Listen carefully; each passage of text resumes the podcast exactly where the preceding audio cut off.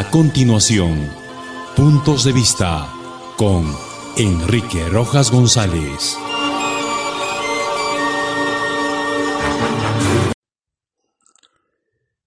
¿Qué tal amigos? Allá por los años 73 y 74, nacía las primeras publicaciones de esta vuestra página Puntos de Vista, como una forma de compartir con nuestros oyentes las inquietudes del acontecer diario y la realidad política que se vivía en aquel entonces. Fue en esta época en que empezábamos a ejercer nuestra ciudadanía y a prepararnos para darle uso a nuestra libreta electoral de aquel entonces, tal como se le llamaba al actual DNI, para primeramente enterarnos qué tipo de candidatos aspiraban a gobernar nuestro país, cuáles eran sus compromisos de campaña para captar los ansiados votos especialmente de los más jóvenes que empezábamos a ver objetivamente nuestra realidad nacional. Retrotraemos los pasajes de nuestro transcurrir en la vida, ahora que volvemos a experimentar los mismos desengaños y las frecuentes felonías de partidos y de líderes políticos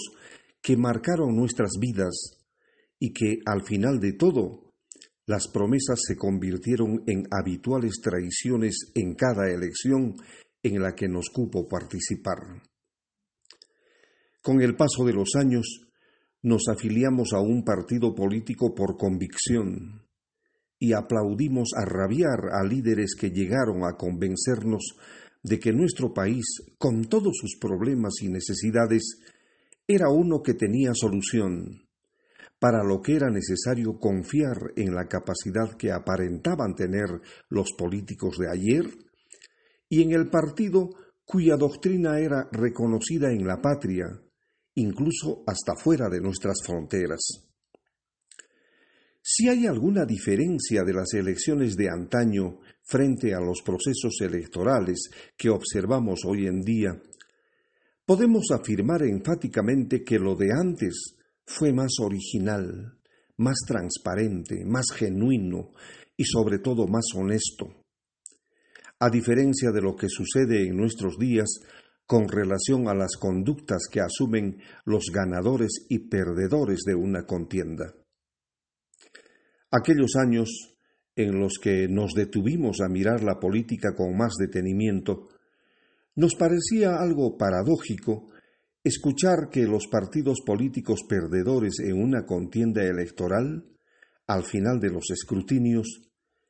dijeron que serían la oposición responsable frente al gobierno del candidato ganador. Recordamos con nostalgia que los políticos de viejo cuño, educados y formados para ejercer la política de manera seria y responsable, no tenían ningún problema en reconocer la victoria del candidato ganador, así como tampoco se resistían a acudir a saludar y felicitar al partido triunfador como un gesto noble y caballeroso de gente que siempre supo convivir sanamente con el adversario, reconociendo siempre que no podemos comulgar con ideas no podemos comulgar en ideas y que la discrepancia se enfrenta con ideas y propuestas sin llegar al insulto y a la diatriba. ¿Cuánta diferencia podemos ver en la actualidad cuando las competencias electorales se han convertido en verdaderos campos de batalla en las que los candidatos apelan a argucias y estrategias nada santas para ridiculizar al contendor o para lanzar infamias que dañan la honorabilidad de las personas, convirtiendo a la oposición en algo enfermizo, maquiavélico y degradante. Está claro que a falta de argumentos y de propuestas edificantes, los líderes de algunos partidos políticos perdedores de una contienda electoral sacan a relucir lo más negativo de sus personalidades demostrando así que son malos perdedores y, según ellos, Reconocer una derrota o felicitar al ganador es un acto humillante a lo que nunca pretenden llegar. Es cuestionable la actitud demostrada por los políticos de hoy, quienes, a no dudarlo, no han aprendido las enseñanzas de los políticos del ayer, quienes en su trayectoria supieron demostrar los valores que aprendieron en sus hogares y en las aulas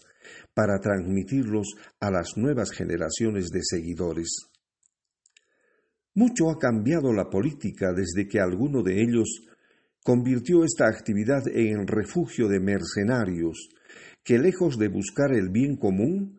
prefirieron satisfacer sus intereses personales a cualquier costo, sin importarles para nada el mensaje que pudieran dar a las nuevas generaciones de peruanos que buscan con ansias al genuino líder que canalice sus expectativas. Somos testigos de excepción de hechos que han marcado nuestra historia con actitudes que dejan mucho que desear. Desde las rabietas de sentirse perdedor